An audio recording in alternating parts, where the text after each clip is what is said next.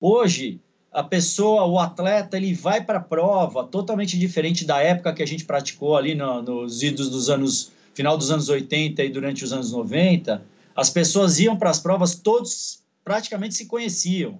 Então era uma grande confraternização, um evento de triatlon, né?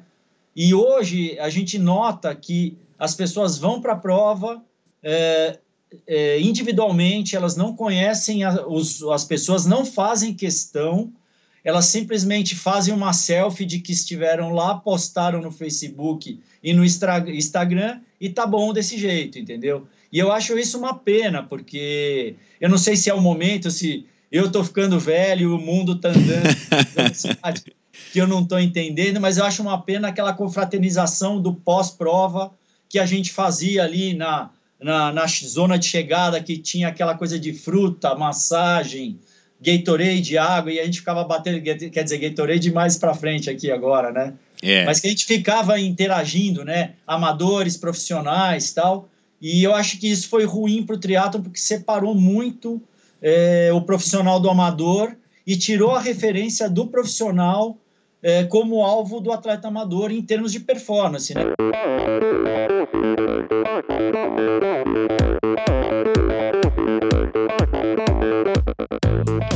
Olá pessoal, sou o Michel Bogli e este é o Endorfina Podcast. Aqui você ouve minhas conversas com triatletas, ciclistas, corredores e nadadores. Pessoas interessantes que são, acima de tudo, movidas à endorfina.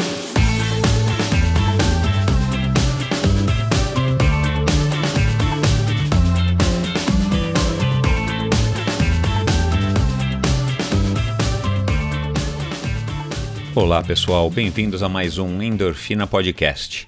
Meu convidado de hoje é o professor Marcelo Butenas, o grande Butenas, conhecido aí de todo mundo é, até hoje, está nativa, continua aí com, com seus alunos, a sua assessoria, coluna na revista O2, enfim, ele está muito ativo ainda, compete não tão regularmente quanto antigamente e a nossa conversa foi muito legal, tenho certeza que vocês também vão gostar. A gente conversou sobre um pouquinho sobre futebol, surf, como é que ele começou no triatlon, vindo aí do, do surf, é, sobre teimosia, sobre selfie, conversamos também sobre as experiências dele no Ironman do Havaí, ele participou três vezes do Ironman do Havaí, ele contou algumas histórias bem curiosas para gente aqui sobre as suas vitórias, algumas delas, é, deu uma opinião bem legal aí sobre o medidor, os medidores de potência, a vantagem, o uso, os benefícios que, que a gente consegue extrair de uma ferramenta como essa que para quem competia antigamente, né, hoje é um, um, grande avanço aí que começou aí por volta de 2004, como o próprio Butenas lembrou. Conversamos também sobre a diferença ou a evolução entre o triatlon sem vácuo, o triatlon à moda antiga e a nova modalidade olímpica, né, que surgiu aí um pouquinho antes dos anos 2000. E várias outras coisas legais, o recorde mundial que ele conseguiu bater em Clearwater aos 43 anos de idade, sobre a yoga na vida do Butenas, qual foi a importância como preparação psicológica da yoga e vários outros assuntos que, que tenho certeza que vão te prender e deixar você mais fã e atento ao trabalho do professor Marcelo Butenas. Aproveitem e bons treinos!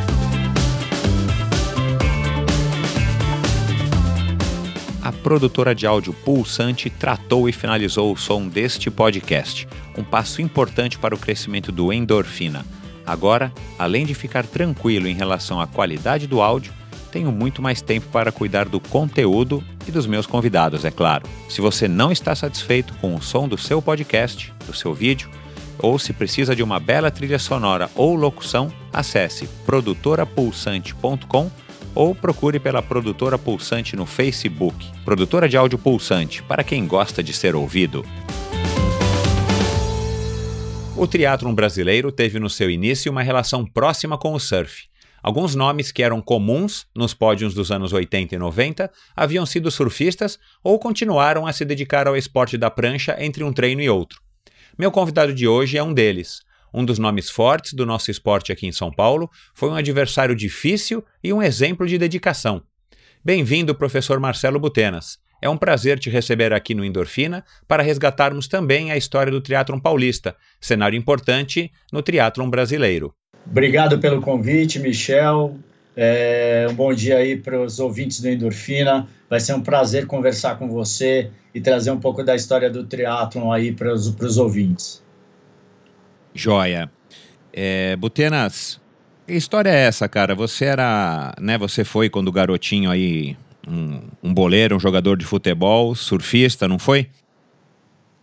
É, na realidade, assim, eu é, joguei futebol praticamente a minha infância inteira.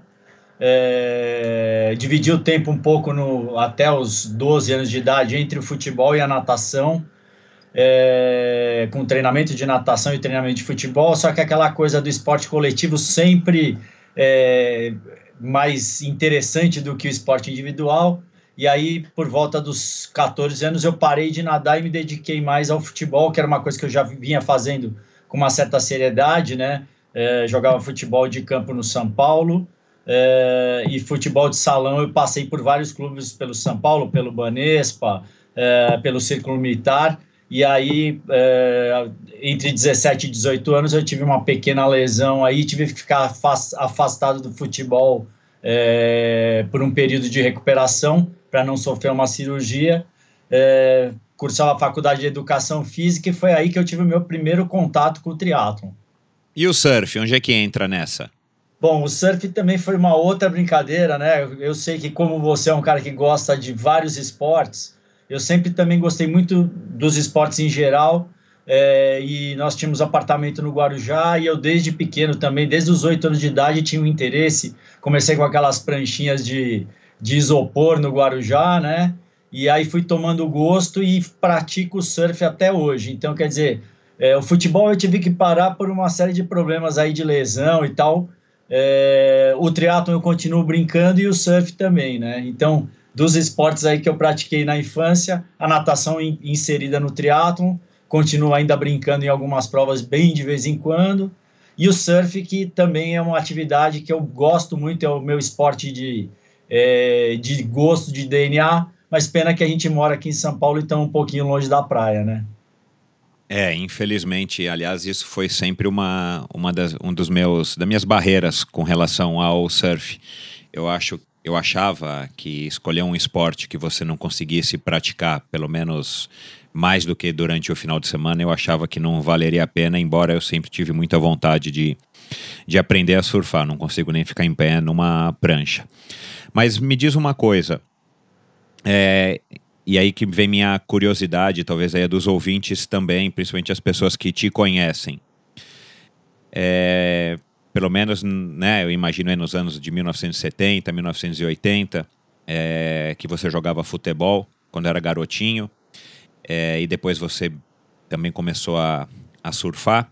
São duas modalidades que, pelo menos naquela época, elas não eram muito conhecidas pelo como exemplo de dedicação ao treinamento rigoroso, ou à, disciplina, ou e mesmo a um condicionamento físico espartano. O que, que te atraiu no triatlon, se você vinha dessa, dessa vida é, do futebol, que eu imagino que você praticamente só jogava bola, né? não tinha treinamento, não tinha condicionamento e tal, é, que hoje em dia eu imagino que muitas escolinhas já tenham, e claro, os profissionais, a gente acompanha na televisão, é, treinam e treinam duro, né? hoje é um esporte profissional ao máximo. O que, que te atraiu no triatlon, Butenas? Então, Michel, eu sempre gostei muito de me mexer, né? Então, até continuo me mexendo até hoje. É, e no futebol, especificamente, foi o que você falou.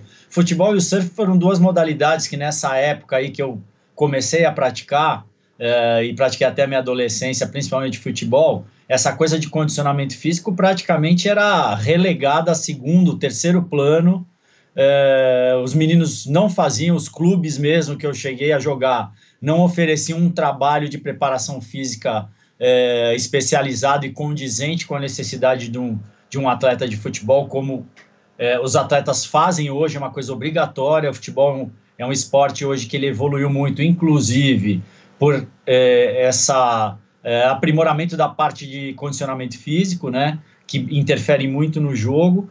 É, e o surf foi aquela coisa sempre de ir para a praia pegar onda e tal, nada de fazer uma preparação. Mas como eu sempre gostei muito de me mexer, é, eu sempre fazia alguma coisa. Eu dava uma corridinha de leve, eu fazia alguma coisa de exercício, flexão de braço, barra, aquela coisa bem sem orientação, até porque é, eu era um adolescente não tinha muita noção das coisas, mas achava que aquilo tinha alguma importância na preparação, né? E aí a primeira experiência com preparação física mesmo eu, vou, eu fui ter no, no, no, treinamento de futebol, no juvenil, que aí existia um preparador físico que fazia um trabalho de condicionamento físico e eu comecei a entender e foi uma das coisas também que me levou a optar por é, seguir a carreira na educação física, né?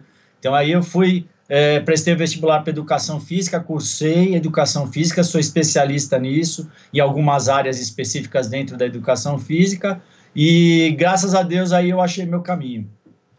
Legal.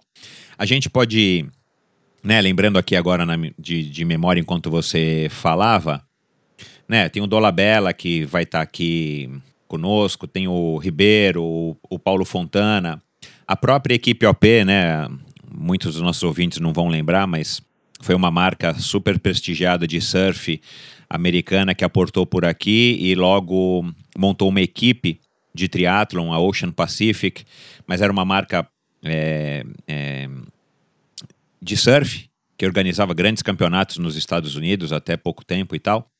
É, entre outros nomes também, que eu não vou me lembrar agora, que, que praticavam e praticam o surf, principalmente naquela época.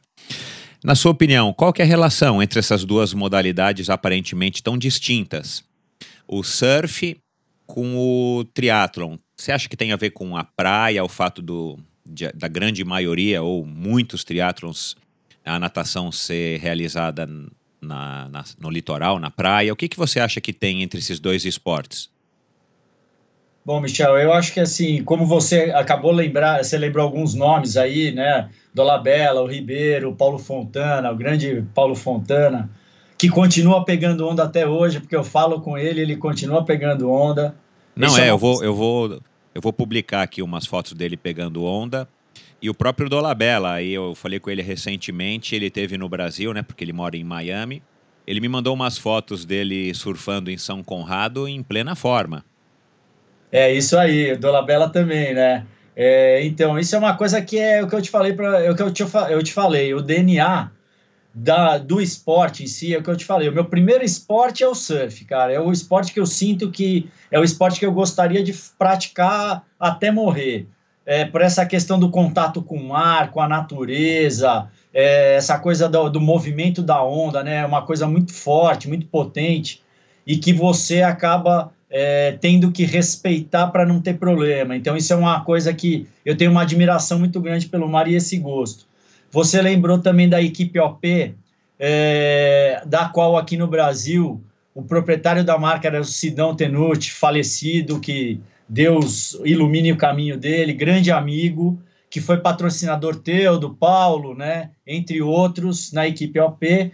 E o meu primeiro patrocinador também por uma questão é, de exemplo dado pelo Sidão, foi a Lightning Bolt, que também era uma marca de surf, é, na qual amigos do Sidão, e, é, o Zezinho Rego e o Fernando Rego, que eram os proprietários da marca, foram meus primeiros patrocinadores, que eram patrocinadores de surf, né? Eu conhecia eles do meio do surf, e quando eu comecei a praticar o triatlon, eles foram meus primeiros patrocinadores até pelo exemplo da equipe OP. Eles falaram, pô, se a OP está investindo, a Lightning Bolt também vai investir.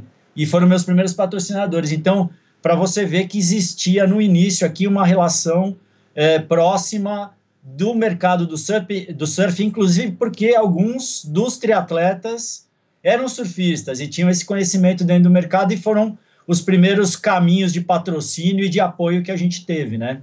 É, e você falando aí da Lightning Bolt, nossa, cara, eu lembro direitinho como era objeto do desejo da gente, moleque, ter uma bermuda e uma camiseta com o raio da Lightning Bolt, né? É isso mesmo, cara. Era, era, era, era, aí, era essa, né? A Lightning Bolt era. Bom, é uma marca que ainda é forte. Ah, ela existe ainda? Existe. É, ela era uma marca que era de, de, de, de, domínio do Jerry Lopes, né, aquele surfista havaiano é, de pipeline, que, é, que hoje é um artista que faz pranchas de madeira é, de marchetaria, cara, que são verdadeiros objetos de arte. Era a marca dele é, e ela depois foi comprada, mas ela continua ainda nos Estados Unidos em alta. Que bacana, cara. Por sinal, eu vou colocar aqui depois no, no post do, desse episódio, vou colocar o link para para Lightning Bolt, para OP, para quem para quem é da nova geração aí tá, ouvi, tá que tá ouvindo conhecer um pouquinho. Mas você sabe que uma curiosidade, o Jerry Lopes, ele ele teve uma participação num dos filmes do Conan, o Bárbaro, com Arnold Schwarzenegger. Ele acabou sendo no, no filme um dos fiéis escudeiros do Bárbaro, do Conan o Bárbaro. É, eu me lembro direitinho da, da participação dele e tal. Mas bacana. Agora, qual foi seu primeiro triatlon, então, Butenas? Bom, Michel, é, meu primeiro triatlon, é, eu participei lá em Campinas, é, em 1987. É, até uma curiosidade de, de, como eu fui parar no triatlon, né? Como eu te falei, eu fui fazer faculdade de Educação Física na USP. E, eh, e nos primórdios existia uma equipe que era a equipe Sharp de triatlon, da qual alguns amigos nossos, inclusive o Paulo Fontana, fez parte. Eu Sim. não sei se você chegou a fazer também. Não, não. Eu quando eu comecei em 88, a equipe Sharp, eu acho que ela, ela existia ainda, mas ela estava, vamos dizer, em, em declínio, sei lá. Ela não ela não estava já mais tão ativa. É, então, e aí é, tinha, um, tinha um colega meu de faculdade que eu era calouro dele, o Paulo Coronato. Claro.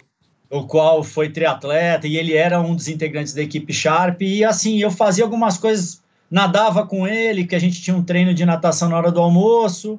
É, eu corria de vez em quando com ele. Ele falou: pô, você corre, você nada, pô, pega uma bicicleta e vamos fazer um triatlo aí com a gente. E eu resolvi pegar uma bicicletinha, uma Peugeot 10 que eu tinha em casa lá, dei uma arrumada nela, fui lá no seu Eduardo Portolano, lá no Horto Florestal. Um abraço aí pro seu Eduardo. É, o seu Eduardo já confirmou presença aqui no Endorfina, já já um episódio especialíssimo com ele. Um abraço aí, seu Eduardo. Ah, que legal. E ele arrumou minha bicicleta e aí eu comecei a dar umas treinadinhas tal. E aí resolvi ir para essa prova que foi em setembro de 87. É, era uma prova na distância 1,38, né? A natação era lá no lago do Hotel Duas Marias. Pedalava 30 quilômetros é, pela rodovia até é, Campinas e fazia uma corrida que terminava no Shopping Iguatemi de Campinas. Então esse foi o meu primeiro triatlo e ao terminá-lo eu cheguei para minha esposa, né, que era minha namorada na época e falei: "Eu nunca mais vou fazer esse esporte aqui. Isso é coisa de louco". Cara, eu vou te falar, a, eu acho que esse, essa, esse foi o pensamento ou a frase de muitos de nós quando estrearam no triatlon lá atrás, né? Pela própria falta de conhecimento, enfim, como era uma coisa muito empírica, a gente achava que estava fazendo uma coisa absurda, né? É, exatamente. Isso era aquela coisa, mas deu uma semaninha, é, eu acabei até fazendo um resultado que eu não tinha a mínima noção. É, eu acabei fazendo um, resultado, acho que fui 18 ou 19 colocado da prova. E eu não tinha a mínima noção do que, que era isso, que tinha acontecido. E aí, passado uma semana, o próprio Paulo Coronato, pô, mas você foi bem e tal. Eu acho que essa prova até quem ganhou foi o Dolabella. O Paulo Fontana foi, o, foi segundo. É, não lembro das outras colocações, mas eu falei, pô, então quer dizer que até que foi razoável. E nesse, nessa época também, né, Michel, as provas tinham 80 pessoas. Sim, lá, era até, outra... até menos, né? É, era outra realidade. Eu estou reunindo aí pro, tanto para o Museu Endorfina quanto para o para o site, para a parte de, da galeria, várias fotos. E eu já estou, se eu não me engano, com fotos desse triatlon aí, talvez até você apareça, o Duas Marias de 1987, com essa distância maluca aí de 1,38, que aliás é uma distância bem legal, né, para quem não está tão preparado para um olímpico, né? É, eu não tinha nem noção que existia short triatlon, eu já fui nessa empreitada aí e bicho quase morri, porque minha experiência de bicicleta era quase nenhuma, né? É, mas depois eu falei, não, agora eu vou pegar e vou fazer esse negócio direito. E aí a gente passou por, por aquele ano de 88, que foi um ano onde é, foi, é, foi o ano do plano Collor, né? Que praticamente o triatlon deu uma parada, né? Tiveram muito poucas provas. Isso. E aí depois, praticamente no final de 88, que aí eu fui fazer a minha segunda prova, é, aí lá no, no circuito Armazém do Esporte, lá no Rio de Janeiro, em novembro de 88. E dali, da, dali para frente, aí, aí foi uma atrás da outra, né, Michel? É, Alguma, isso aí. Várias na sua companhia. Aliás, eu, eu também a gente vai ter uma surpresa aí para quem competiu esse triatlon do Armazém do Esporte. A gente vai ter uma surpresa aí no, na galeria e no, no Museu Endorfina. Agora, como é, que, como é que você ficava sabendo das provas, Putenas, naquela época? Você fez essa primeira do Duas Marias, que acho que foi organizada pelo CID, né? Se eu não me engano, porque as que eu participei do Duas Marias, no Duas Marias, naquela época, que, que foi um pouquinho depois de você, eram organizadas pelo CID, né? É, isso mesmo. É, o Cid, o próprio Fernando Nabuco, acho que ajudou ele a organizar alguma coisa. Até teve, acho que foi em 89, é, teve um triatlon lá que foi uma distância maior, que era, um, era 1860 15. Isso, eu participei desse, eu lembro direitinho. Isso, isso, eu também participei dessa prova e eu lembro que o Fernando Nabuco ajudou o Cid nessa empreitada. Ah, bacana. O, o Nabuco já teve aqui, mas ele não, enfim, ah, as histórias dele são tantas que a gente não passou por essa, por essa, por esse tópico. Agora, então, como é que você ficava sabendo? Você participou de um, aí passou um ano, você foi participar de outro, não tinha internet, não tinha, enfim, não tinha site, não tinha WhatsApp nem Facebook. Como é que você ficava sabendo das provas? Então, na realidade, é como eu te falei, o Paulo Coronato era meu colega, né, de faculdade era o cara que era integra integrado com a turma do triatlon e também foi o cara que me apresentou é, você, o Johnny Portaro, é, Elvio Mencitieri, o Edmundo Caetano, grande Edmundo, que era meu colega vizinho, que é, ele também foi outro cara que me ajudou muito no começo no triatlon, porque nós éramos vizinhos, ele morava na rua debaixo da minha, a gente jogava bola na rua desde molequinho e fomos nos, nos encontrar ali no triatlon, treinamos muito juntos, né? É, e aí ele me apresentou, me introduziu um pouco no, no meio, nas pessoas que treinavam, que era um grupo bem pequeno, né? O próprio Raul Torres, é, o Negrão, né? Os irmãos, o Zolino também, que era o irmão mais novo. Então era uma turma assim bem, é, bem pequena que se conhecia. E aí eles me apresentaram e eu comecei a ter contato e começaram a me falar das provas. É, como eu estava muito no começo, eu não tinha muita ideia das coisas e, e fui aos poucos, né, é, me integrando, me interessando e tomando gosto pelo triatlo. E aí daí para frente a coisa só só tomou vulto, aumentei o número de contatos e de amigos no triatlo, aí a coisa virou como é, você estava lembrando aí interestadual, né? Fui para o Rio de Janeiro é, competir a primeira vez, aí depois fomos para Brasília, fomos para o Nordeste, para o Paraná, para o Rio Grande do Sul e assim foi, né, Michel? Legal. É, e eu estou vendo aqui na, na pesquisa aí que, que eu fiz com a sua ajuda, foram vários títulos, né, Butenas? Vice-campeão brasileiro no Troféu Brasil em 91. Acho que você perdeu só para o Armando, né? Se eu não me engano, 91. Agora eu estou confuso aqui agora. É, tetracampeão paulista em 92, 93, 95 e 96.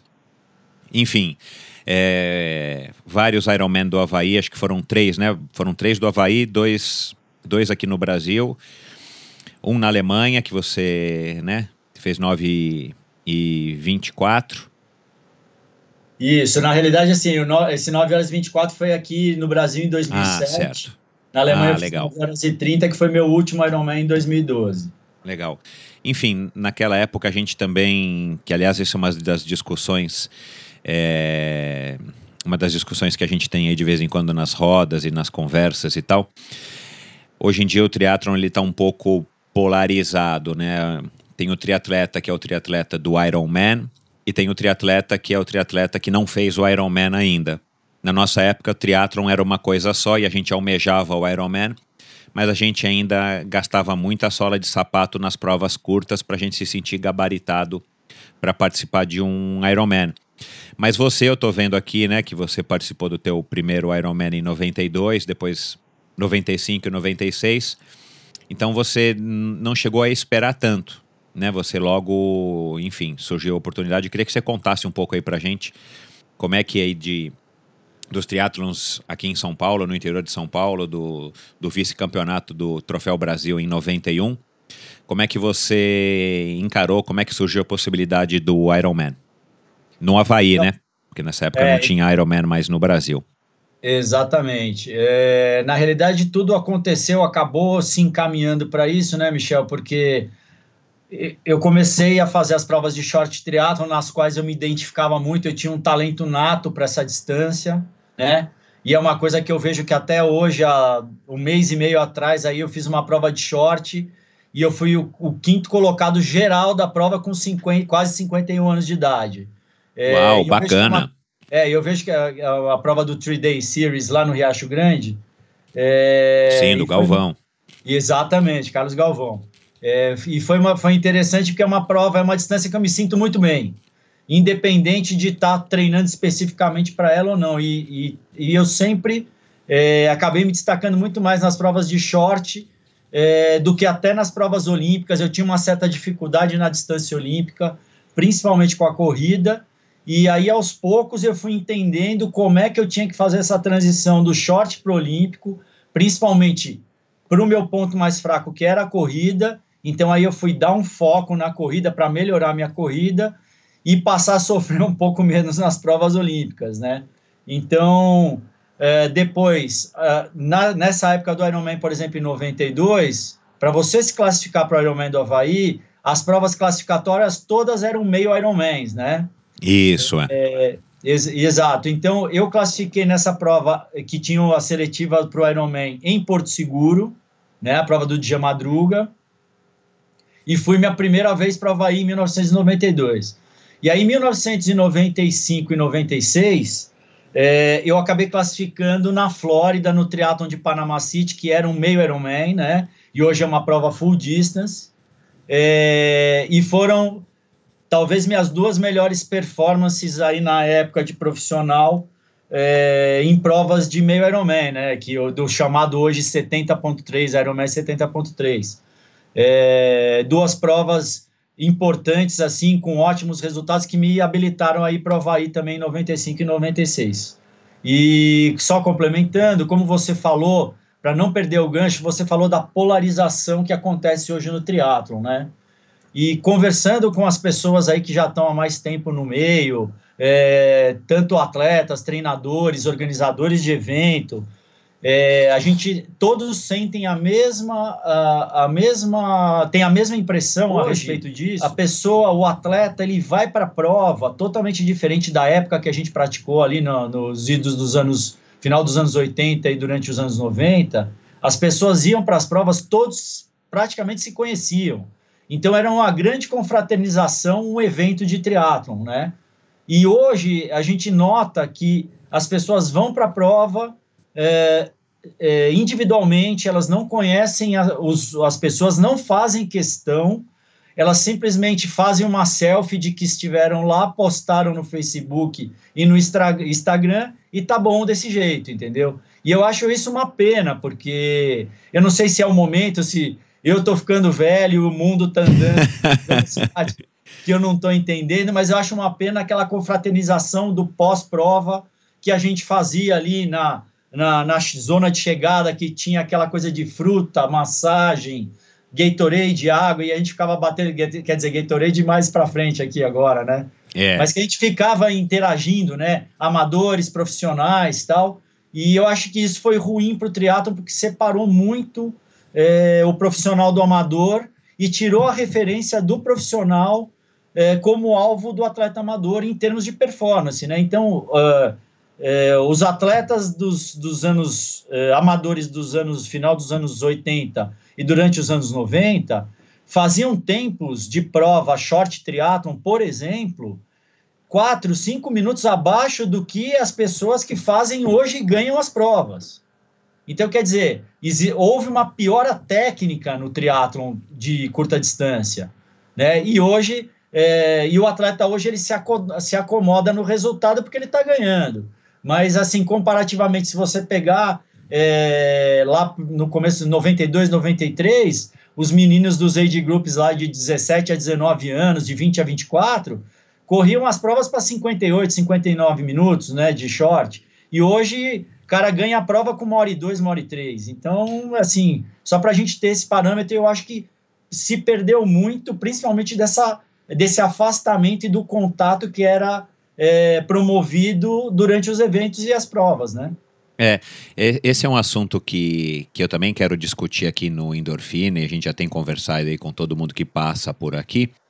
É, mas eu mas vou levar esse assunto um pouquinho mais para frente, porque eu também tenho uma, uma opinião e uma, uma visão que, que eu queria aí compartilhar com você e com os nossos ouvintes e, e ver o que, que você acha disso, para justificar isso que você acabou de falar, que eu também concordo, né? É, mas voltando aqui ao que a gente estava falando, né, do Ironman e tal, como é que você conseguiu se classificar, é, e o Ironman, né, pelo menos sempre foi e continua sendo como o ápice da carreira da maior parte dos triatletas que eu conheci, que eu acho que estão na ativa hoje, mesmo os triatletas olímpicos. Esse ano a gente está vendo aí muitos atletas olímpicos que estão migrando, experimentando o Ironman. Como é que foram suas experiências lá no Havaí? Né, desde a primeira em 92, que eu, pelo que eu me recordo, na época você também devia ter, ter você devia ter chega, deve ter chegado lá com pouquíssima informação é, enfim, prévia. E como é que foi essa tua experiência? Assim, o que que, o que, que te marcou? Qual foi a, a, a, coisa mais marcante? Conta uma história aí pra gente bacana aí do, dos teus Ironman. Bom, Michel, assim, o meu primeiro Ironman em 92, eu posso dizer que eu entrei com o pé direito nele, porque o Raul Torres, o Boca, já morava no Havaí, e ele é meu amigo de longa data, Uh, eu saí do Mundial de Triatlon no Canadá, né, em Muskoka, direto para o Havaí. Então, o Mundial foi em agosto, o Ironman era em outubro, eu voei direto para o Havaí, passei lá dois meses e meio, é, pegando uma guarita na casa do Boca lá, treinando claro. bastante com ele, né? Então, essa minha aclimatação no Havaí foi muito importante, e no Havaí foi minha melhor prova, porque eu estava aclimatado, estava é, confortável, porque eu já estava lá dois meses e meio, né? E minhas outras experiências no Havaí, 95 96, não foram boas. 95 eu fui atropelado uma semana antes da prova, tive que sofrer uma cirurgia no braço, inclusive, e ainda fui ser teimoso de fazer a prova. É, o próprio médico que fez a cirurgia falou: não, você pode tentar. E a gente é teimoso, né, Michel? Ao invés de ficar, vai lá e Bom, eu sofri que nem um cão aquela prova. E em 96 eu estava classificado e eu fiquei doente 15 dias antes de viajar e acabei não fazendo a prova. Né? Então, quer dizer, eu larguei na prova, mas não me senti confortável e abandonei é, essa terceira edição. E aí, ah, minhas, outras, minhas outras experiências aqui, duas aqui no Ironman do Brasil, em 2002 e 2007, que foram muito boas. A prova aqui no Brasil, para mim, é, é, ela é em casa. Florianópolis é um lugar que eu frequento desde a da adolescência, até por causa do surf, né? Então já ia muito para Florianópolis e para Garopaba, para a Praia da Guarda ali para Santa Catarina para pegar onda. Eu acho que a ilha de Florianópolis tem uma magia especial e ela se tornou a casa do Ironman no Brasil, né? Então as minhas duas uh, eventos foram ótimos lá. 2007 foi o meu melhor tempo de Ironman, né? Em 9 horas e 24 em, em Floripa. E eu fiz o meu último Ironman em 2012, que na realidade é uma prova de distância Ironman, mas é do, da chancela do Challenge, né? Que é a prova de Roth na, na Alemanha, que é uma prova maravilhosa. E que se eu tiver que fazer mais um Ironman ainda, que não está muito planejado, eu vou voltar lá para fazer. É, o, o Ironman de Roth, que agora virou Challenge, realmente é uma prova que quem vai adora e todo mundo fala, não é à toa que é um sucesso até hoje. Agora, de todas essas provas, mesmo as provas aqui no, no Brasil, enfim, qual prova significou mais para você e por quê? Qual foi a que mais te marcou, a que você tem uma lembrança, pode ser até ruim, né? Mas normalmente é uma lembrança boa. Qual foi a que mais te marcou? Foi o primeiro triatlon? Foi o primeiro Ironman? Qual foi? Ah, é assim, Michel, eu, eu acho que não dá para falar em uma, em uma prova só. Eu acho que assim, tudo que é ruim a gente esquece. Até esse atropelamento que eu tive em 95, hoje eu lembro e eu dou risada porque eu falo, meu, quando as coisas têm que acontecer, elas acontecem e a gente não tem domínio sobre isso. E tiveram algumas provas, assim, experiências interessantes que aconteceram, né? Então eu vou falar umas duas ou três aí é, que foram experiências que me marcaram, que foram até de coisas inusitadas. Uma foi numa eliminatória para o Campeonato Mundial de Triatlon, acho que foi em 94, em Salvador. É, a prova na cidade de Salvador, a gente tinha uma natação, eu acho que você até fez essa prova. Sim, estava lá que foi uma prova que é, colocaram uma escuna na Bahia, na Bahia de Todos os Santos, em água aberta, e que todo mundo se perdeu na natação. E na hora que eu saí da água, eu já estava cabisbaixo, achando que tinha me perdido na prova, e eu era o primeiro atleta a sair da água. porque todo bom. mundo tinha se perdido no mar. Então, essa prova foi uma prova interessante, porque aconteceu isso e a gente via, eh, pedalava né, para o lado lá de, de Ondina, de Itapuã, 20 quilômetros, e voltava e depois corria ali perto do Farol da Barra. Exato. E foi uma prova interessante que nada aconteceu. Eu cheguei, é, ganhei a prova e estava todo mundo, né? Os melhores atletas estavam todos lá, você, Leandro, Marcos Ornelas, Armando Barcelos, mas todo mundo se perdeu na água. Porque Bacana. aquela natação foi realmente eu dei uma sorte de, de pegar uma corrente ali que me levou de volta e mesmo assim foi uma natação assim é, que prejudicou muita gente, mas no final das contas me ajudou, né? É, aí é, outra coisa também, uma coisa que eu lembro também de um triatlo em 93 em Brasília, um circuito Pacalolo de triatlo em Brasília. Pacalolo, meu grande Pacalolo, patrocinadora do triatlo é, nacional. também, né? É. É, que era uma marca de surf também. Exato, é. é e roupas neon para tudo quanto é lado, né? Exatamente. Uma, foi uma, uma, uma prova engraçada, porque assim, de, de atletas conhecidos, estavam só eu e o Leandro Macedo. Aí tá, acho que estava o Lobão, o André Arantes na época tal. E aconteceu uma, uma coisa inusitada também, que deu uma tempestade no meio da prova de chuva de granizo no meio do ciclismo, ficou tudo preto, começou a chover forte pra caramba. E eu falei, bom, já agora tá molhado mesmo, vamos levar pedrada aqui, né? E eu peguei, fui embora na bicicleta e acabei. Eu acho que tiveram duas provas que eu cheguei na frente do Leandro Macedo. Uma foi essa em Salvador, né? Que isso pra gente era um marco, né? O Leandro era um cara imbatível, né, Michel? Sem dúvida. E essa prova em Brasília também, que eu acabei chegando na frente dele, porque ele ele teve problemas na bicicleta por causa da, da, do, da intempérie, né?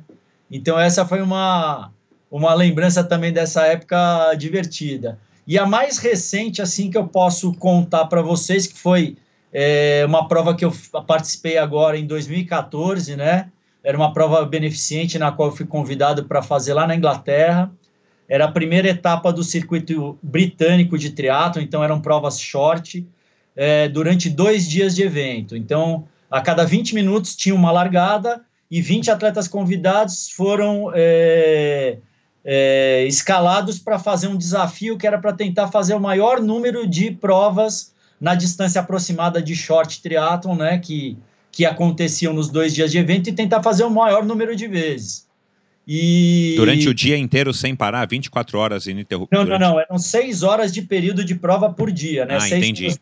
E aí, a cada 20 minutos dessas 6 horas, das 9 da manhã às 3 da tarde, tinha uma largada. Porque era uma prova com 8 mil atletas participantes. Então, eles Uau. faziam largadas em onda, né? E a gente ia largando e se encaixando, esses 20 desafiantes aí. E aí eu consegui fazer o maior número de provas dos dois dias, né? Eu venci o evento. É, foi uma experiência muito bacana. Quantas provas você fez, Butenas? Quantos shorts seguidos? É, na realidade foram oito, oito provas né, na distância de 750, 22 e 6 quilômetros. Era um pouquinho que eles faziam uma adaptação por causa do percurso dentro do, do, do castelo onde foi feita a prova. Então foi uma, uma prova que deu mais do que uma distância de Ironman, né? Que e, legal. E assim, naquele ritmo de, de prova short, né, Michel? Era pau toda a prova. E só que isso me, me trouxe um. Eu nunca tinha sentido na vida o cansaço que eu tive pós esse evento. E eu fiquei assim, muito cansado durante quase seis meses, meu, sabe? De, de não conseguir treinar direito. Então, essa foi uma experiência única na vida, não vai ter outra. É, mas foi interessante de ter experimentado isso. Ah, eu imagino. E, e talvez, né, enfim, eu, eu, suponho que esse cansaço que você teve aí por meses, como você citou, tem a ver também com, com a idade, enfim, com o cansaço acumulado do, de um corpo que foi judiado aí durante anos. Mas o legal é que, que né, fazendo aqui uma, uma simulação, se você pudesse ter participado de uma prova dessa no auge da tua carreira, no auge da tua forma física, já que você disse que você sempre teve mais facilidade pro pro short triathlon do que para as distâncias mais longas. Nesse seria um misto de vários short triathlons que somados dariam uma prova maior até do que um Ironman ia, ia ter sido interessante, não acha? Ah, sem dúvida, né? Esse tipo de desafio eu achei até interessante quando eu fui convidado para participar, é, porque todos eram atletas de Ironman, né? Que estavam participando do negócio. E aí eu acabei, eu acho que eu acabei levando alguma vantagem, porque como eu tinha essa facilidade de pra fazer prova short, eu fiz toda uma preparação, né? Um treinamento aqui até o, os, os colegas seguranças lá do Esporte Clube Pinheiros os caras não entendiam nada, que o cara entrava, saía, caía na piscina, voltava, saía de bicicleta, ia para ciclovia, voltava, corria na pista, ia de novo. Eu fiz uns treinos assim para simular o que seria a prova, né? E a, e a turma ali não entendia nada, mas até que deu certo. E até você pegando esse gancho, né, do que você falou, de que a gente praticou o triatlo numa época que não tinha muita informação científica, inclusive, a respeito de como se treinar. É, uma curiosidade, nesse primeiro Ironman que eu fiz no Havaí em 92, a gente uma vez por semana é, fazia um treino entre 10 e 12 horas de ficar em atividade física nesse período. Então, Juntando as três modalidades, nem necessariamente na mesma ordem, mas somando os treinos todos. Exatamente, exatamente isso. Então a gente achava que isso era bom de fazer, né? E aí a coisa foi evoluindo, e isso é uma coisa, como eu sou um profissional da área de educação física, trabalho com treinamento, sou especialista nisso, é... teve uma coisa que foi uma mudança crucial no, no, no, treinamento, no planejamento do treinamento do triatlo em si, porque antes a gente usava a informação das escolas de natação, de corrida, né, natação de fundo, corrida de fundo e de ciclismo de estrada, que era isso que a gente acabava fazendo para tentar achar um meio de mesclar tudo e sair um treino de triatlo. Exato, eu lembro. E hoje isso evoluiu muito e a contribuição das áreas específicas foi muito importante. Então hoje a gente vê, é, por exemplo, no, no ano de 2004, que foi quando se começou a usar né, os famosos medidores de potência né, nas bicicletas. Os pioneiros no uso disso foram os europeus, principalmente os alemães, né, a, a extinta equipe T-Mobile, né, eles foram os primeiros caras a usarem isso e você vê que a evolução que deu é, de performance no ciclismo e nas outras modalidades em si, porque a pesquisa em treinamento, é, se desenvolveu tanto que hoje o que se fazia de volume na época que a gente treinava, né, que a gente fazia volumes absurdos, hoje você treina menos com mais qualidade e com intervalo de descanso razoável e você consegue ter performances até melhores, né? Então, isso é uma coisa interessante.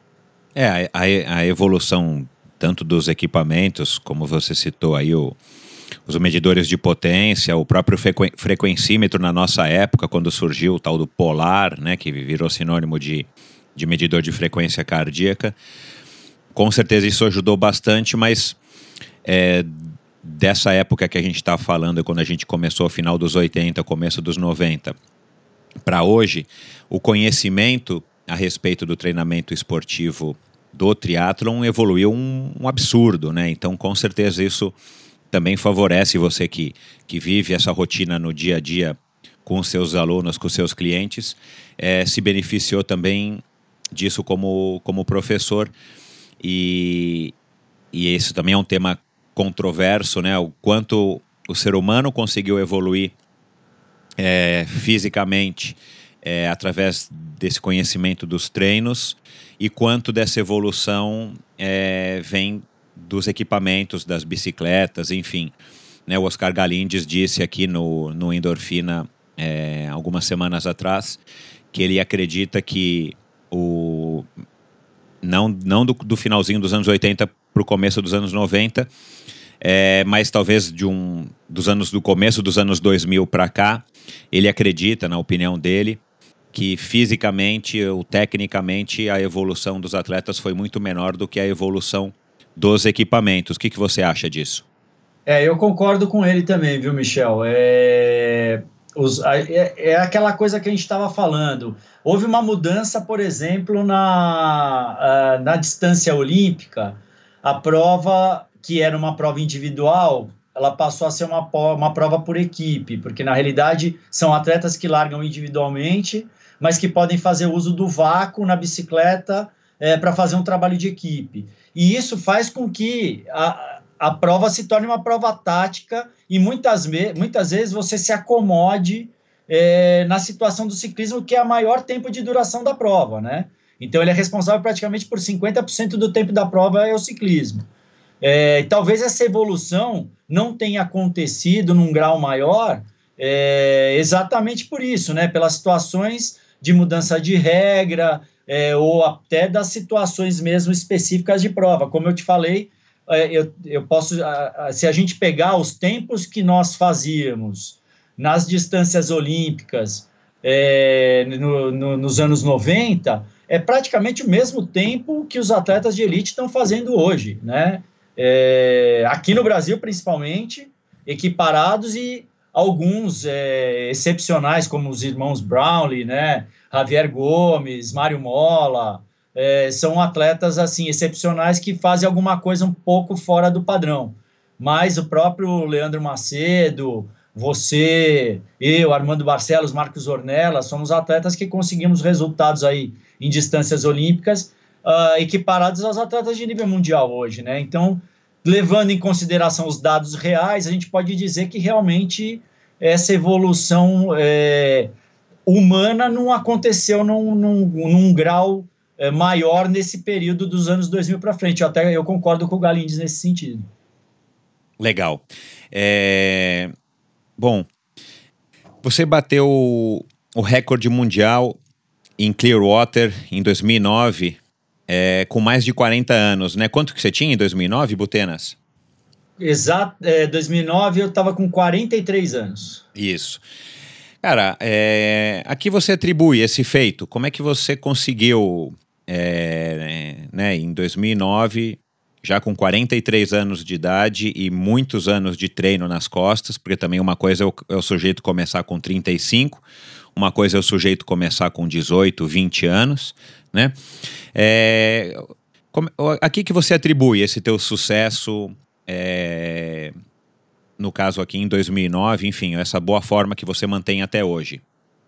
Então, Michel, essa prova de 2009 ela foi muito peculiar, cara, porque é, foi um, é, um ano no qual eu resolvi que eu ia treinar para esse campeonato mundial como a gente treinava quando profissionais, sabe? Que eu ia me planejar, eu ia dedicar tempo para os treinos, na preparação é, física, psicológica, eu ia fazer um preparo para tentar fazer uma prova boa, até para ter esse, essa prova que aos 40, 40 e poucos anos a gente consegue ainda manter um nível de performance, né? Então, o primeiro fator foi esse. A minha cabeça ela estava focada, como na época de quando éramos profissionais, que a gente praticamente só fazia isso. É, então, eu tinha que é, organizar minha vida profissional, pessoal e conseguir fazer os treinos. Aí, o segundo fator é evolução do treinamento.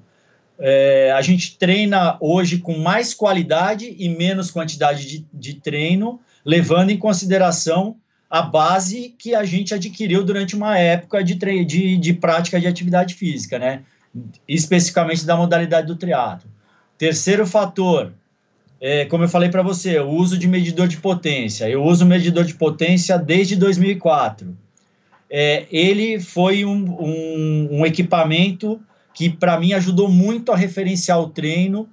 É, e o ciclismo, talvez das três modalidades, com a idade, é o que a gente menos perde. A gente per não chega a perder força é, numa proporção tão, tão grande de, de, de perda como no caso da corrida. Né? Hoje, assim, é, eu sinto que com 50 anos eu não consigo mais correr o que eu corria com 45, né? Ou com 40, ou quer dizer, no, no auge da, da nossa, da, da, nossa vida atlética, nem pensar, mas eu vejo que o tempo e a idade vão tirando a gente, principalmente da corrida. E o ciclismo era onde eu podia ainda conseguir manter alguma performance. Então, é, na realidade, é a combinação desses fatores, né? E aí tem um, último fator, que é o dia certo, a hora certa e o lugar certo.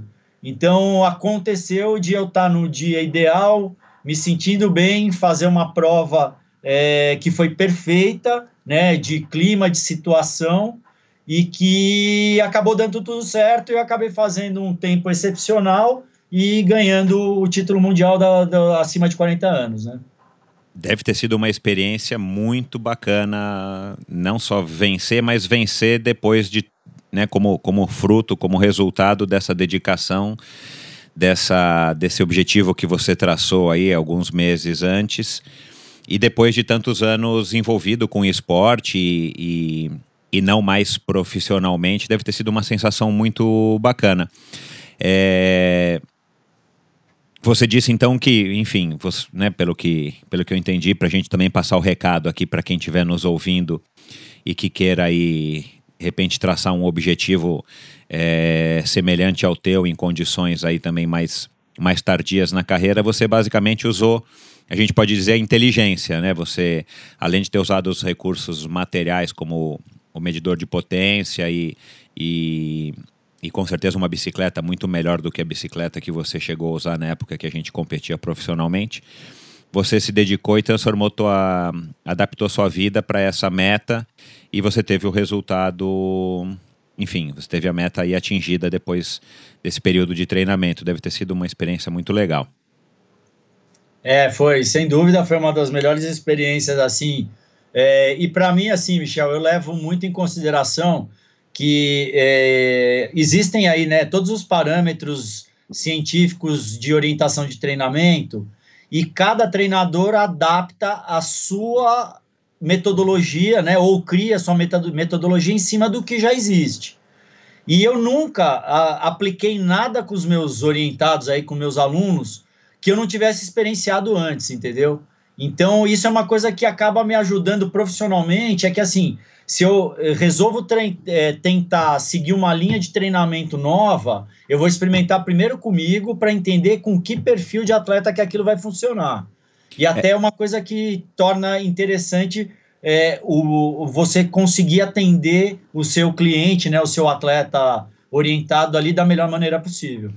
É claro, porque você fala com muito mais conhecimento de causa do que se você só tivesse estudado, enfim, você também testa, você acaba sendo uma, uma cobaia do, do, do, do da metodologia que você está aprendendo, que você quer implantar e acaba é, passando isso para os teus alunos. Isso é muito legal. Agora, você disse que nessa preparação para Clearwater, você treinou também o lado psicológico.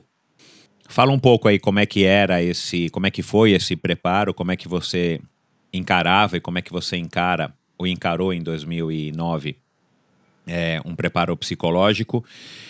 E fala um pouco também da nutrição, né? Porque na nossa época, ali em 88, 90, 95, a gente não tinha quase nenhum conhecimento é, mais técnico sobre isso e a gente talvez não tivesse nem esse esse hábito, esse costume ou a ideia de procurar um nutricionista, de procurar um apoio de um psicólogo para te ajudar também no teu desempenho físico, é, na tua performance nas competições.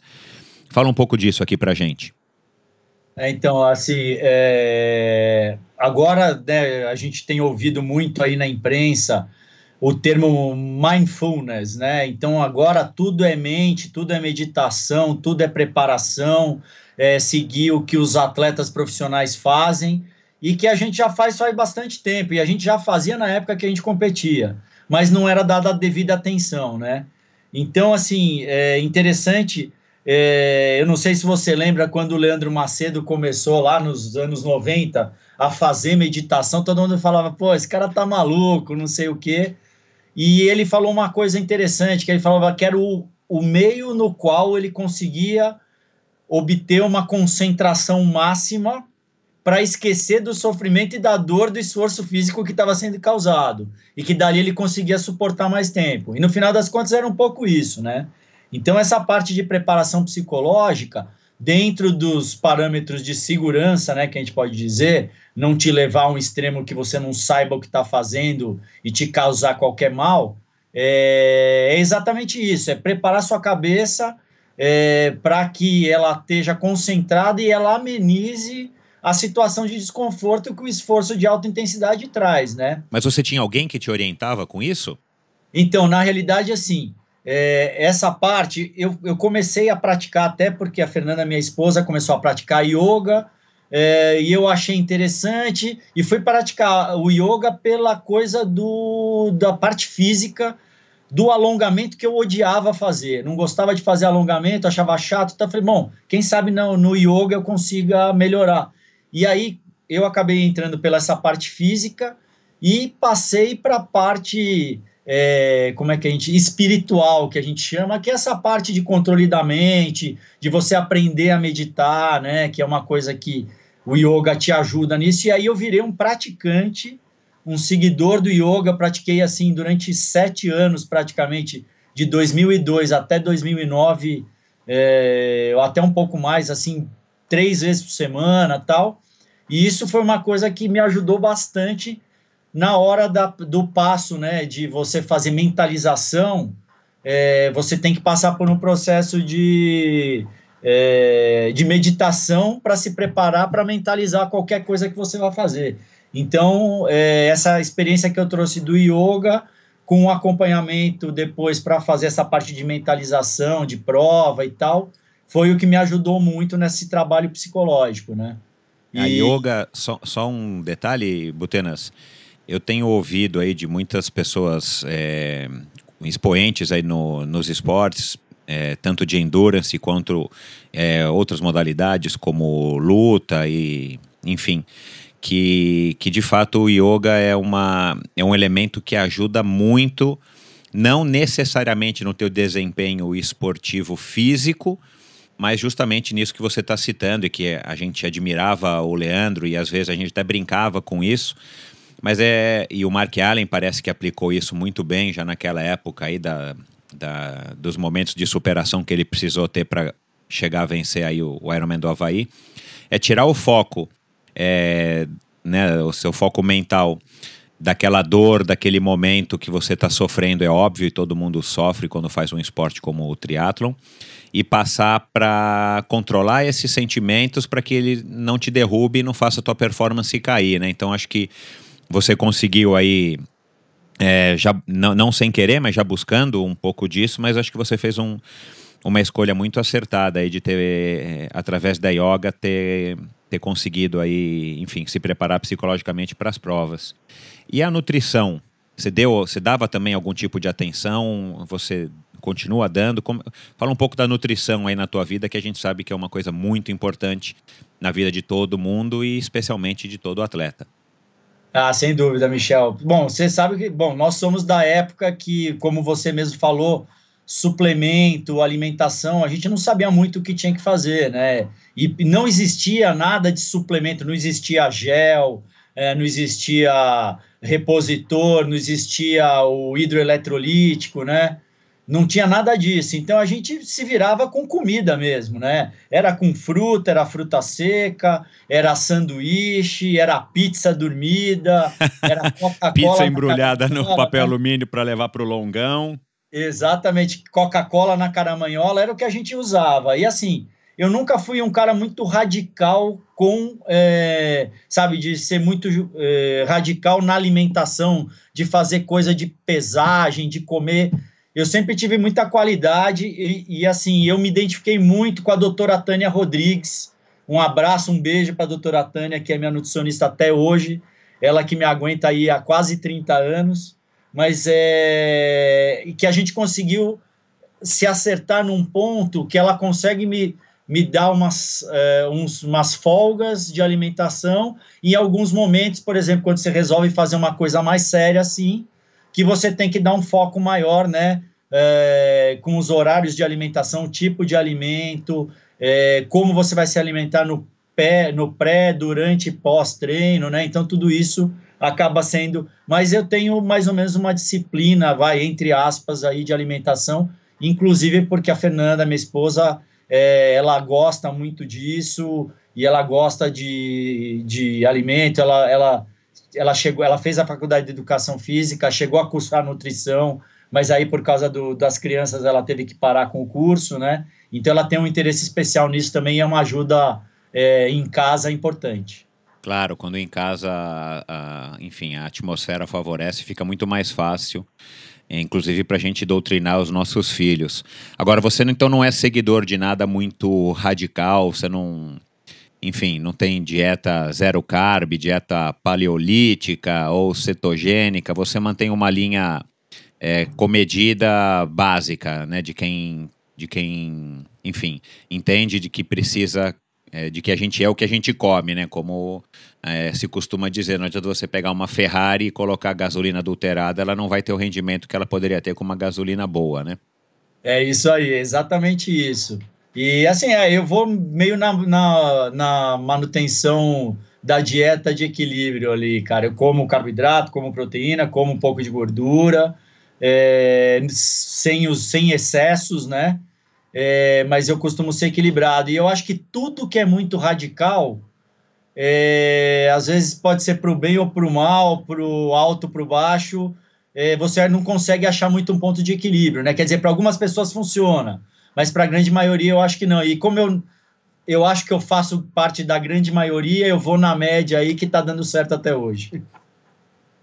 Bacana. É, e já que você falou da Fernanda, né, desde quando a gente se conhece, né, você e a Fernanda sempre foram um exemplo de casal, assim, para quem olhava de fora, que sempre teve muito ligado à vida esportiva. Ela também como uma, uma profissional de educação física. Então era o casal saúde. O que que você leva, né? O que que vocês levam aí da para sua vida profissional e familiar dessa de, enfim, do fato dos dois serem amantes e, e adorarem o esporte, a saúde e a educação física. É isso, é, isso é interessante, Michel, porque é uma escolha de vida mesmo, né? E a gente viu, assim, é, você tem que dar, talvez a gente tem que dar uma sorte de encontrar uma pessoa que, tá faz, que tem o mesmo foco que você, profissional, que cara, o, o caráter é, é, bem parecido e que aí a coisa acaba vibrando para o mesmo lado, né? Que é, é, o que ele é, é, o que as pessoas falam brincando que o casamento é uma guerra. Que se os dois estiverem dando tiro para o mesmo lado, tá ótimo. A hora que começa a tirar um contra o outro, a coisa fica ruim, né? Então, é... no final das contas, a gente tinha interesses profissionais parecidos. A gente tem mais ou menos uma, um entendimento das coisas muito parecidas. A Fernanda, ela realmente ela é uma estudiosa muito mais do que eu. Ela é uma pessoa que ela está o tempo inteiro se reciclando, buscando informação, tentando entender as, as mudanças que acontecem no mundo da, do wellness, né, que a gente chama hoje. É, e a gente acaba, assim, tentando de alguma maneira trazer isso para dentro de casa, inclusive para dar um exemplo para os filhos, né? E que a gente tenta fazer eles seguir, eles seguirem. Então, assim, meus filhos, nenhum dos dois é, é um atleta de treinamento, de competição, mas ambos gostam de fazer atividade física, praticam assim é, durante a semana aí algum, alguns dias, algumas vezes, e isso para a gente já, já é importante que pelo menos eles estão é, recebendo essa vibração da gente nesse sentido. Aliás, o, o exemplo é sempre a melhor, a melhor lição, né? É, mais vale um bom exemplo do que uma boa lição, né? Então, Sem que legal. É, e qual que é a sua rotina esportiva hoje? Como é que você faz para manter a forma no meio de uma vida profissional que você também acaba tendo que fazer esporte profissionalmente pelos seus alunos, pela carreira que você escolheu? É, você ainda você disse que parou com a yoga em 2009. Hoje você voltou. Como é que como é que é a tua vida esportiva? Então, Michel, assim, hoje eu, eu continuo praticando dentro dos limites, assim, eu costumo é, separar pelo menos uma hora e meia por dia para praticar atividade física, né? Então, na minha rotina aí de segunda a sábado, é, eu separo alguns horários específicos, normalmente horários que eu não tenho é, demanda de trabalho, né, demanda profissional, é, e é um momento que é meu de treinamento e que para mim é o, é o que a, a gente chama que é o, a atividade que eu preciso fazer para poder dormir à noite, né? Porque é, tem períodos que a gente fica sem praticar atividade ou pratica pouco e o sono piora, a gente é, fica mais irritado, quer dizer, fica tudo ruim. Então, a atividade física para mim é uma coisa que é um calmante. E aí eu tento, dentro das modalidades do triatlo, aí nadar, pedalar, correr, fazer um pouco de musculação que é necessário, né?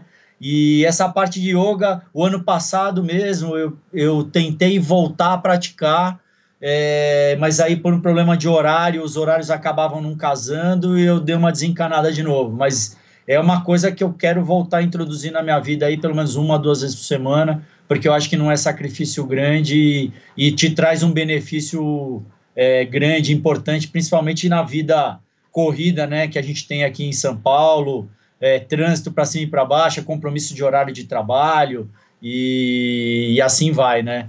Então eu acho que é, uma, é um momento assim, é uma hora que você desliga de tudo, você vira, né? Como os, os, os instrutores de yoga agora gostam de falar, você vira para o seu eu interior e, e, e pensa um pouquinho ali só em você ou até desliga de você, né? Então isso é uma coisa que eu acho que é legal. É, e com certeza você falou aí agora há pouco sobre os seguranças lá do Clube Pinheiros. Com certeza o clube acaba facilitando muito a nossa vida. Né? Para quem não conhece, o Esporte Clube Pinheiros é um, é um dos maiores clubes aqui, ou o maior clube esportivo aqui da cidade de São Paulo e provavelmente do Brasil. E produz e produziu aí grandes atletas olímpicos e tal. E ele é um oásis aí no meio da cidade. E eu sou sócio há muitos anos, o Marcelo também. Enfim, ele acaba ajudando bastante, né?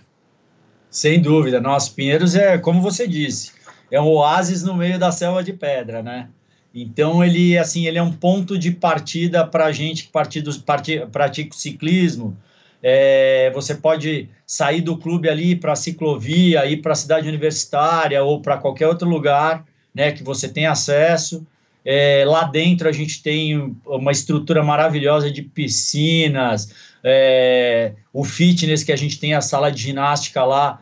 É, eu fiquei sabendo o ano passado, até conversando com um amigo meu, é, que é o maior, na realidade, é o maior espaço de fitness da América Latina, tanto em espaço físico quanto em número de frequentadores. Isso foi uma coisa assim que é, eu me espantei, porque eu achava que, eu falei, não, a gente está lá no dia a dia, o dia inteiro, né?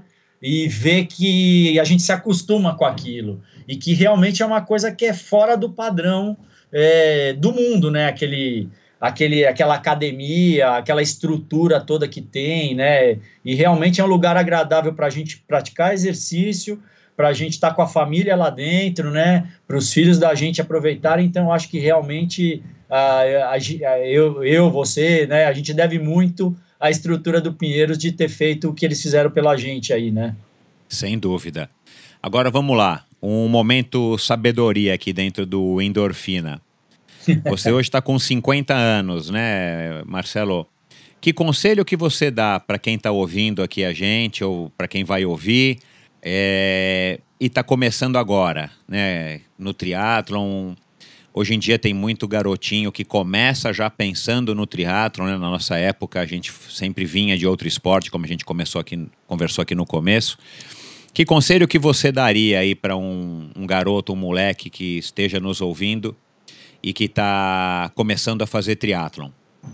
Ah, Michel, eu, eu, acho, eu acho que o, o, o conselho principal que eu posso dar é assim, que se você resolver praticar o triatlon, é, que você faça isso por você é, e pelo seu gosto, tá certo? Que não faça porque você quer mostrar para alguém que você consegue fazer um esporte difícil é, ou que você vai usar isso como uma propaganda para alguma coisa na sua vida, mas que você realmente tenha um amor pelaquilo que você está fazendo, né? principalmente o esporte, que é um lazer, e que eu acho que isso foi uma coisa que se perdeu um pouco aí no, no andar da carruagem na evolução do triatlo, né? Então, a gente via que, assim, desde a molecadinha que olhava para gente quando a gente era profissional, eles olhavam para a gente com aquela vontade, pô, um dia eu vou chegar lá a ser igual, que nesse, igual a esse cara, né?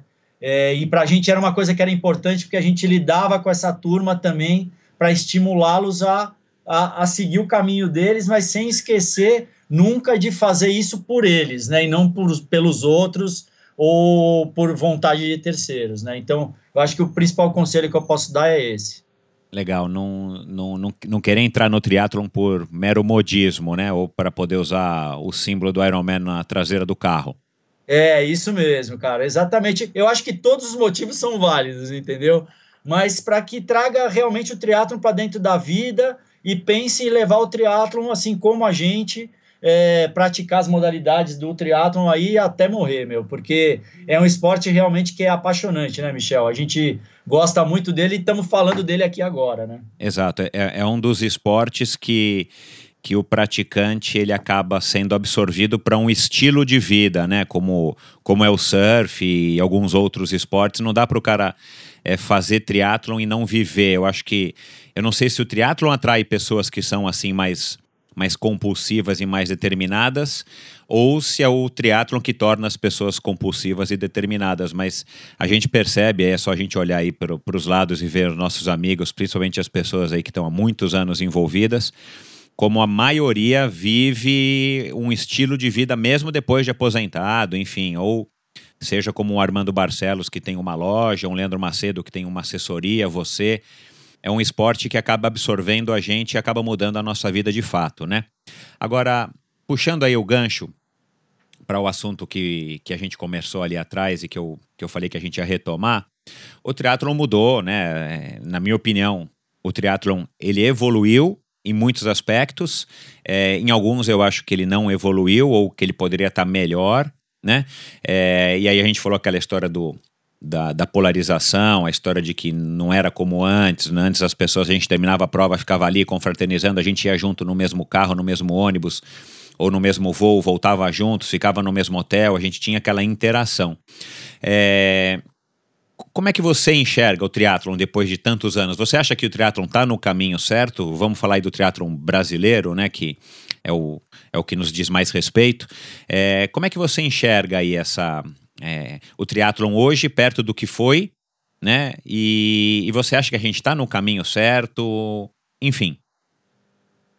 Então, Michel, é, é assim, eu acho que é, o triatlon mudou. A gente sabe que ele mudou. É, eu acho que tiveram uma série de fatores é, que fizeram com que o triatlon tomasse um rumo que eu acho que hoje ele, ele estagnou, ele não está crescendo em número de praticantes. E eu acho que tem alguns fatores que determinam isso. Então, a situação econômica do país é, é um esporte de custo alto para a prática, porque ele requer o uso de uma bicicleta, é, que uma bicicleta de entrada aí tem um valor já que não é acessível para muitas pessoas. O que eu também acho que não é limitador, tá? É, esse, essa prova que eu te falei, que eu fui fazer na Inglaterra, era uma prova de 8 mil participantes, cara. 8 mil pessoas que o que elas tinham que fazer para participar da prova? Ter um capacete e uma bicicleta que conseguisse ter funcionamento razoável. Podia ser bicicleta com cestinha, de mountain bike, bicicleta tandem, podia ser qualquer coisa. O importante Esse era... espírito é muito legal que a gente encontra lá fora, né?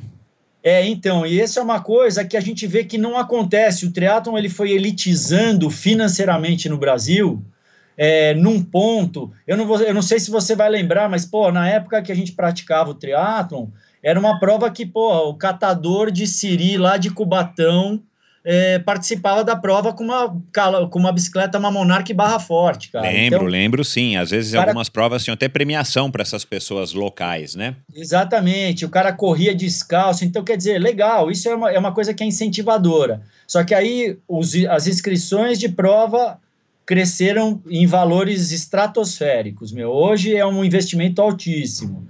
É, para a turma de mais baixa renda, fica complicadíssimo, né, do cara conseguir praticar um esporte que é limitado financeiramente.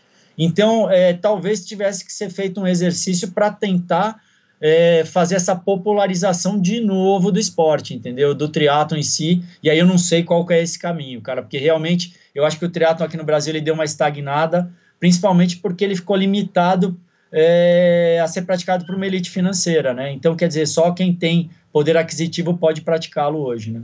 É, e, e, só a título de curiosidade, eu, eu ouço aí também um podcast do Bob Babbitt, que, que é um cara aí famoso aí dos Estados Unidos, que está no Hall da Fama do Ironman, participou do primeiro Ironman e tudo mais. E ele discute isso bastante também nos podcasts dele. É, o triatlo nos Estados Unidos também está estagnado. Né? É claro que é no outro patamar do que o nosso e por outros motivos, mas hoje a grande discussão entre os organizadores, patrocinadores, entre os próprios atletas e pessoas interessadas no esporte é como atrair as pessoas que hoje estão lotando as maratonas ou essas provas que são as provas de, de endurance, de diversão, como o Color Run, as corridas de obstáculos, os próprios Gran Fondos e as e as pedaladas, as provas de ciclismo amadoras como o Letap e tal, que acontecem naquele mercado, né, no mercado americano, como atrair essas pessoas para o triatlon. É, eu acho que essa tua reflexão é super válida, eu acho que antigamente, é, talvez até por falta de conhecimento, sei lá, a gente tinha realmente muito mais gente humilde participando das provas com condições de equipamento que não eram as melhores, mas o que vale, na verdade, né, não é a, a bicicleta, e sim as pernas que pedalam a bicicleta, enfim. E hoje o que a gente vê por aí, né, e, e a gente que está treinando aí diariamente, que a pessoa compra um kit triatlon, né, que também é muito legal, porque está tudo muito mais acessível, não precisa esperar o amigo trazer de fora, ou não precisa improvisar um capacete com um capacete de skate, como foi na minha época quando eu comecei.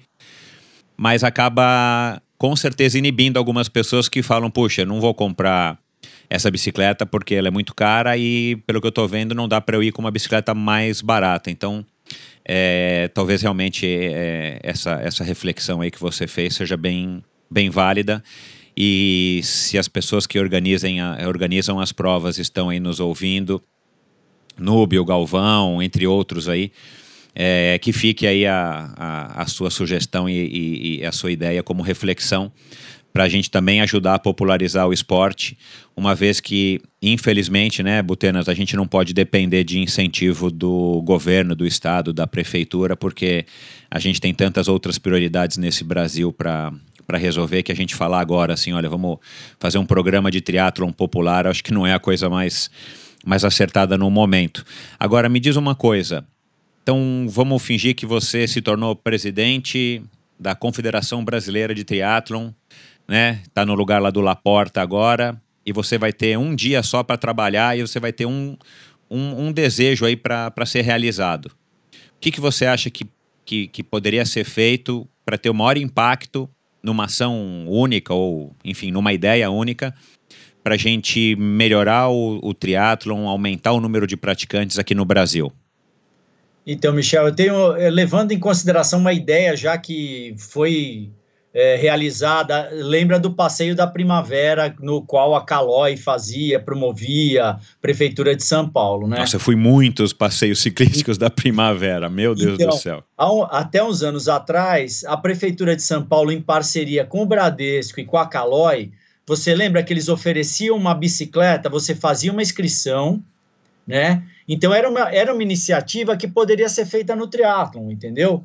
É, para poder trazer gente, porque aí você fala, ó, você vai ganhar uma bicicleta para poder, uma bicicleta, um capacetinho tal, com um patrocinador que vai promover, você vai pagar lá uma inscrição X simbólica, mas você vai levar sua bicicleta para casa depois e vai ter uma experiência numa prova de triatlon. Pode ser é, um revezamento, você pode levar sua família, você pode fazer uma categoria por peso. Então, para o cara que é mais gordinho, mais obeso, ele poder participar, talvez, numa categoria por peso. Então, quer dizer, estratégias existem várias, mas eu acho que essa seria uma boa ideia de tentar fazer alguma coisa nesse sentido, é, levando o, esse formato aí do passeio ciclístico da primavera que já foi feito nesse formato e deu super certo.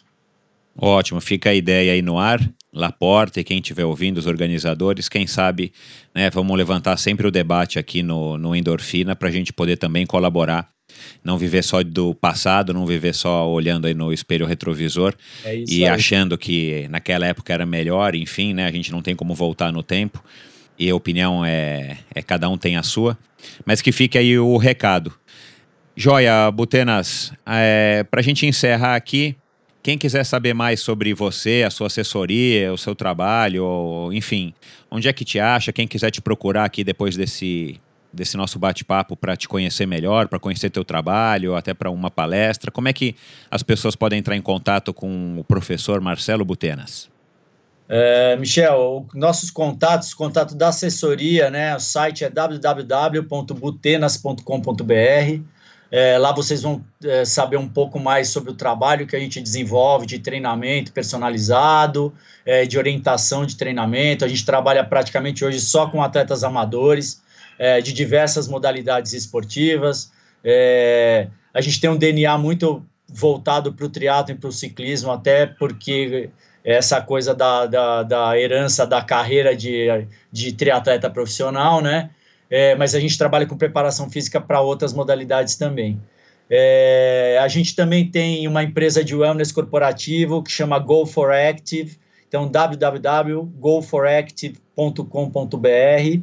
É, se você quiser fazer alguma mudança de comportamento, de qualidade de vida, trazer para dentro da sua empresa, é, pode procurar a gente. Tá? Então eu estou à disposição de vocês aí para qualquer dúvida via esses canais. É, tem as áreas de contato e qualquer coisa que vocês precisarem, ouvintes aí do Endorfina, eu estou à uh, total disposição. E à sua disposição também, Michel, para qualquer nova situação e qualquer nova troca de ideia aí, porque eu acho que isso é enriquecedor.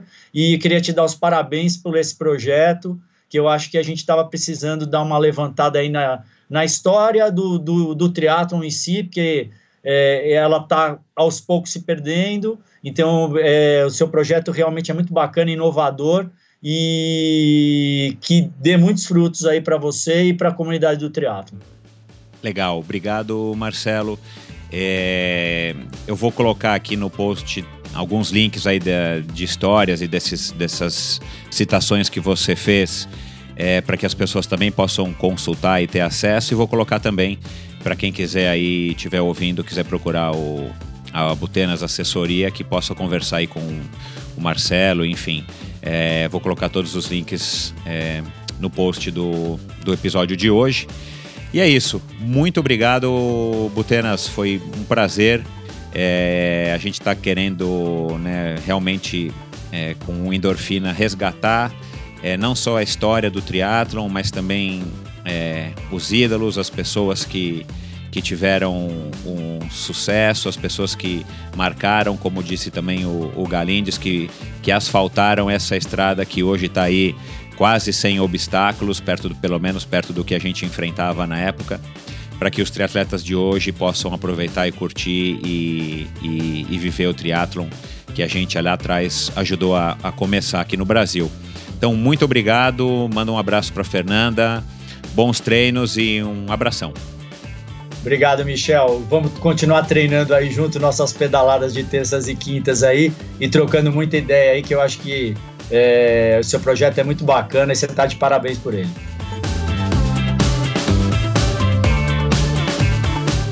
A produtora de áudio Pulsante tratou e finalizou o som deste podcast, um passo importante para o crescimento do Endorfina Agora, além de ficar tranquilo em relação à qualidade do áudio, tenho muito mais tempo para cuidar do conteúdo e dos meus convidados, é claro.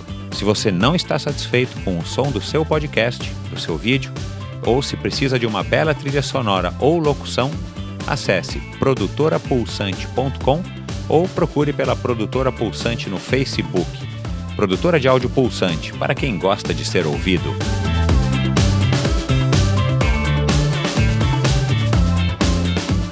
Obrigado por ouvir mais esse episódio do Endorfina.